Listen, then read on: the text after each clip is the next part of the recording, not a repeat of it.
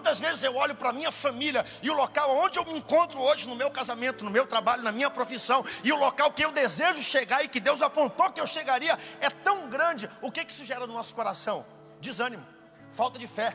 A gente se entristece, a gente fica chateado com Deus. Tem gente que desiste de viver, tem gente que larga a fé, tem gente que esfria ao longo da caminhada, mas eu acho interessante que quando nós somos deparados com isso, a pergunta que nós fazemos é a mesma pergunta que os discípulos fizeram no meio do deserto: Como é que nós vamos arrumar comida para 20 mil pessoas? Aonde nem se tivesse dinheiro vai ser possível. A mesma postura é a postura que esses homens aqui na casa poderiam ter enfrentado.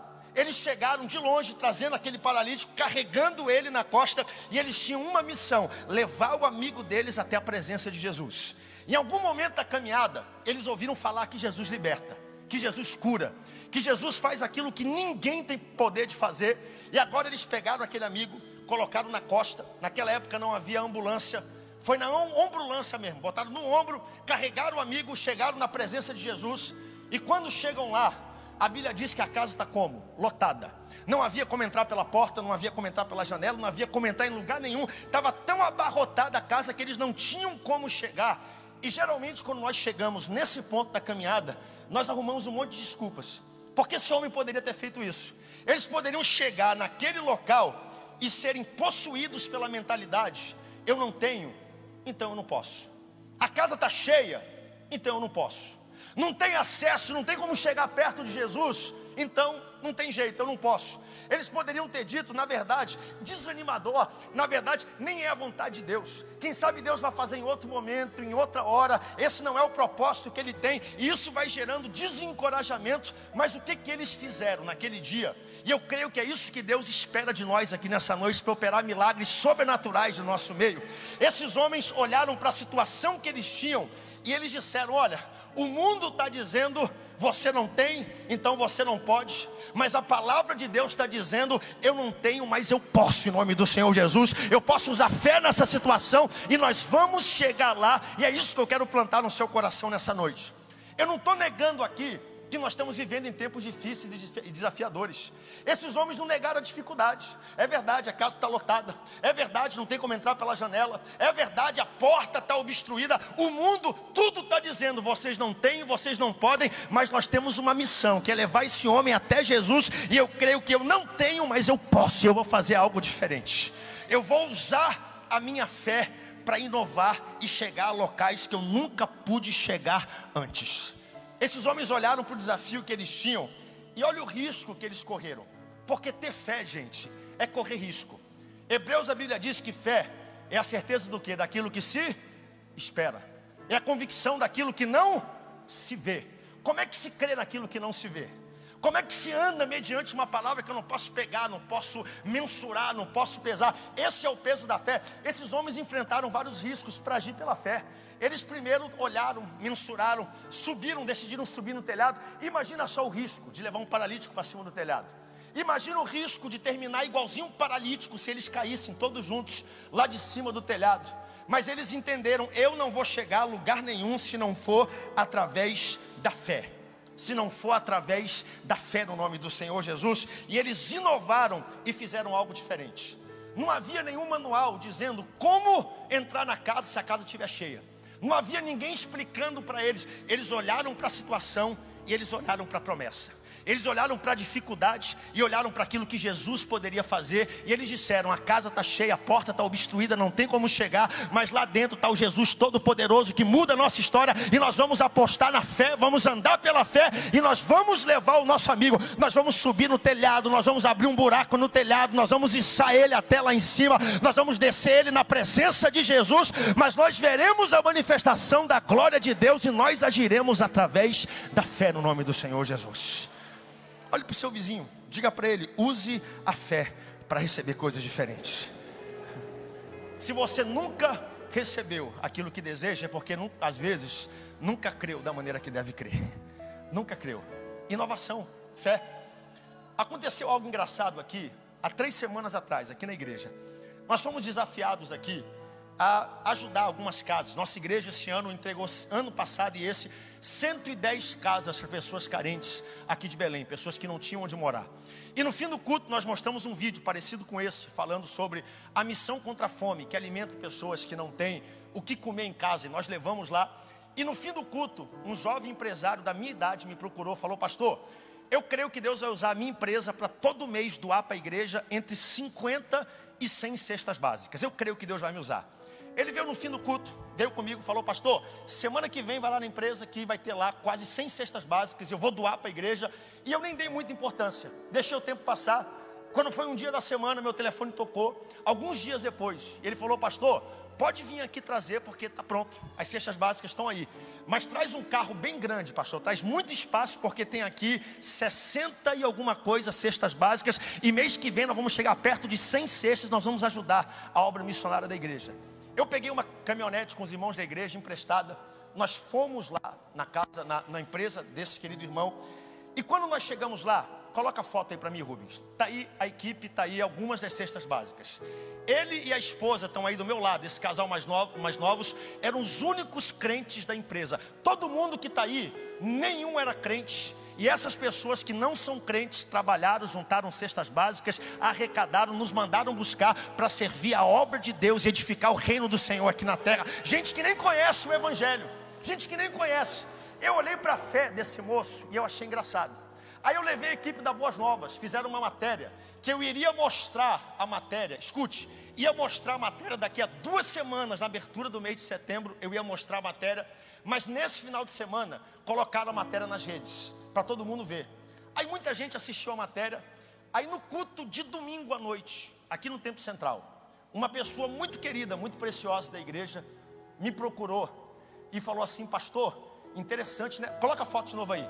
Aquela turma lá, uma turma diferente, né, pastor, né? Pessoal com um jeito diferente de se vestir, né? Com brinco, com tal, um monte de coisa. Uma turma diferente, né? Eu falei, pois é. E aí ele falou assim, engraçado, né, pastor, que de vez em quando na igreja aparece um povo diferente assim lá. Eu falei, mas qual é o objetivo da igreja? Não é pegar esse tipo de gente, gente que não conhece Jesus, que está trabalhando e transformar a vida deles pelo poder do Evangelho. Não é isso que nós fomos colocados aqui na terra para fazer. E eu falei isso para a pessoa. Aí a pessoa virou para mim e falou assim: Ah, pastor, o problema é se a gente ficar igual a eles. Ah, mas me deu uma raiva muito santa naquela hora. O problema é se gente assim começar a vir para a igreja e a gente terminar igual a eles. Eu falei: Como assim terminar igual a eles? Porque o perigo de ser transformado não é de quem está fora e vem aqui dentro, é para quem vem lá de fora num ambiente cheio de fé e de expectativa como esse e de ser mudado pela presença de Deus.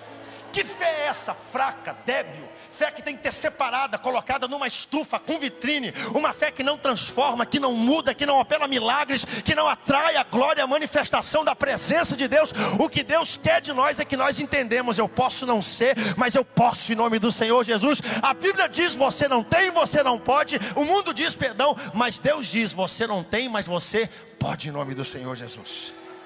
Mês que vem eu vou lá de novo vou receber as 100 cestas e vou trazer eles aqui no púlpito da igreja. Nós vamos orar por eles, vamos cobrir eles do amor de Deus. E eu creio que milagres sobrenaturais vão acontecer. Já vou encerrar, mas encerrando, gente, não há fé, fé profunda e verdadeira, sem desafios e obstáculos. Os obstáculos geram em nós o que? Fé. Você já se perguntou por que de vez em quando você está sofrendo mais do que deveria? Já se perguntou por que, que Deus às vezes permite que uma crise venha, algo nos atinja? É porque Deus não quer punir você, colocar. Deus não tem prazer no seu sofrimento. Deus está dizendo, a fé dele vai crescer, ele vai vencer, ele vai chegar lá. O mundo está dizendo, você não tem, você não pode, mas você vai gerar fé e vai entender. Eu posso até não ter, eu, eu admito que está difícil, mas eu posso em nome do Senhor Jesus. Desafios chegam para que a gente exercite a nossa fé. Ou você acha que se a porta tivesse aberta, eles subiriam pelo telhado, hein? Se a janela tivesse espaço, eles subiriam pelo telhado. É porque a necessidade nos faz crer mais, orar mais, confiar mais, ver maneiras diferentes de fazer a mesma coisa para chegar na presença de um Deus todo-poderoso que pode todas as coisas, de ver a minha vida, de usar aquilo que Ele já colocou nas minhas mãos para atrair o milagre que eu preciso. É por isso que Deus permite que uma nação passe por crise, que uma vida passe por crise, que a gente passe às vezes por enfermidades, é para que a gente entenda que é da natureza do nosso Deus ser criativo. Coloque-se de pé em nome do Senhor Jesus. Por todo esse templo, olha quanta gente bonita e abençoada nós temos aqui. Eu vou pedir que você tome a mão de quem está na sua direita, na sua esquerda, tome com muito carinho. Você tem aí na, perto de você uma pessoa cheia de fé, alvo da graça de Deus, do poder de Deus. Nosso Deus é um Deus criativo. Quando nós temos tudo, nós não precisamos crer, nós não precisamos inovar. Atos capítulo 3, versículo 1 a 6, e eu termino com isso. Pedro e João subiam ao templo na hora da oração, a hora nona, e era chegado um homem coxo de nascença, a qual todos os dias punham a porta do templo, chamada Formosa, para pedir esmola àqueles que entravam. Ora, vendo ele, Pedro e João, que iam entrando no templo, pediu que lhes dessem uma esmola. E Pedro e João fitando os olhos nele, disseram o quê? Olha para nós. E ele olhava atentamente, esperando receber alguma coisa. O que, que você espera receber hoje da parte de Deus? O que, que você está olhando para Deus, esperando receber? Eles olhavam atentamente, esperando receber alguma coisa, e disse-lhe Pedro: Ouro e prata eu não tenho. Se fosse muitos de nós, diríamos o seguinte: ouro e prata nós, eu não tenho, mas quando eu tiver, eu volto aqui e te dou. Ouro e prata, eu não posso te ajudar agora, mas o dia que eu puder ter ouro e prata e dar na tua mão, eu volto aqui e te dou. Porque a mentalidade dominante é: eu não tenho, por isso eu não posso. Mas esse texto está dizendo algo para você. Você tem dentro de você algo muito mais poderoso do que aquilo que pode ser pesado e tocado com a mão. Você tem dentro de você a criatividade, o DNA de Deus, você é imagem e semelhança dele. Você tem o Espírito Santo não só para buscar coisas novas, mas para olhar para a família que ele te deu, para a saúde que ele te deu, para os recursos que ele te deu, para o local que ele te deu e dizer: Senhor, usa o que eu já tenho para transformar a minha história e abençoar a história de todos que estão ao meu redor. Eles disseram: É verdade que nós não temos prata, é verdade que nós não temos ouro, é verdade que eu não tenho riqueza, não tenho nada para te dar, mas o que eu tenho para te dar vale vale mais do que o ouro, vale mais do que a prata. Não, o ouro e a prata não compram pernas novas, mas o que eu tenho vai te dar pernas novas, e essa perna não vai andar só aqui na terra, vai andar na eternidade, vai chegar no céu. Ouro e prata nós não temos, mas o que temos, isso te damos, em nome de Jesus. Levanta e anda. Dê um brado de glória a Deus, porque você tem Jesus nessa noite. Tudo que você precisa, você já tem. Diga bem forte: Eu tenho o Espírito Santo. Diga bem forte: Eu tenho Jesus. Ouro e prata eu posso não ter, mas aquilo que eu tenho, isso eu te dou. Em nome de Jesus, seja curado, seja animado, seja cheio de fé. Em nome de Jesus, seja levantado. Em nome de Jesus, seja cheio da Sua presença. Eu posso não ter o que os outros esperam. Eu não tenho, mas eu posso. Eu não tenho, mas pela fé em Jesus eu posso. Eu não tenho sabedoria para crescer naquele local profissional, mas mediante a fidelidade de Jesus eu posso. Eu não tenho sabedoria para curar alguém, mas em nome do Senhor Jesus eu estendo as minhas mãos e essa pessoa é curada e tocada. Eu não tenho a sabedoria para alcançar minha família, mas em nome do Espírito Santo, em nome de Jesus, eu posso. Você vai olhar para cinco pessoas e vai abraçar cinco pessoas dizendo: Eu não tenho, mas eu posso. Diga para essa pessoa, para cinco pessoas: Eu não tenho, mas eu posso. Mas diga com fé, chacoalhe ele. Isso. Você pode não ter, mas você pode. Você vai chegar lá. Não tenho ouro, não tenho prata, mas eu posso em nome do Senhor Jesus. Podemos todas as coisas naquele que nos fortalece, diz o Senhor. Eu não tenho, mas eu posso. Mas eu posso. O mundo está dizendo eu não tenho e eu não posso, mas Deus está dizendo essa noite eu não tenho, mas eu posso. Eu vou chegar lá. Amanhã vai ser um dia novo, de novas possibilidades, de novas graças, de novas coisas da parte de Deus. E eu encerro com isso. A fé que gera coisas novas, guarde isso com muita atenção. A fé que inova a nossa vida. Tem alguém aqui pronto para coisas novas de Deus? O novo de Deus. O novo de Deus. Sabe? Não é desprezar o antigo, muito pelo contrário, é dizer, Senhor, continua fazendo tudo aquilo que tu sempre fizestes, mas eu estou pronto para um sopro novo, para um vento novo, para uma época nova, para uma estação nova, para um local, algo novo da tua parte para a minha vida. Inovação, gente, não é ter aquilo que ninguém tem, é fazer aquilo que ninguém faz com aquilo que todo mundo tem. Deus está falando a gente aqui nessa noite. Você está pensando que o romper é quando você tem aquilo que ninguém tem, e Deus está dizendo: o romper não é quando você tem aquilo que ninguém tem, é quando você fizer aquilo que ninguém faz, com aquilo que todo mundo tem e despreza. É isso que eu vou usar para fazer algo diferente. Então, com isso, eu abençoo a tua saúde hoje, em nome do Senhor Jesus. Com isso, eu abençoo os 10 reais, os 50 reais, os 100 reais que você tem na conta e no banco. Com isso, eu abençoo a sua família em nome do Senhor Jesus. Com isso, eu abençoo a sua casa, seja ela própria ou alugada, é abençoado. Seja fiel um pouco, sobre o muito Deus te colocará. Com isso, eu abençoo o seu carro, seja ele novo, seja ele usado, seja ele financiado, seja ele antigo, seja a sua bicicleta, seja o seu chinelo havaiana. Com isso, eu abençoo aquilo que Deus já colocou na sua mão. Senhor, nos ensina a usar aquilo que nós já temos para chegar onde nós nunca chegamos e o teu nome seja glorificado nesse processo. Dê um brado de glória a Deus, porque nós não temos, mas nós podemos. Sai da frente, Satanás, que aqui está o povo que não tem, mas o povo que pode todas as coisas. Por isso se inspire, se inspire, sabe? Nós vamos ouvir a Kemley louvar a Deus daqui a pouco, se inspire, sabe? Tá difícil. Ah, está te ensinando alguma coisa.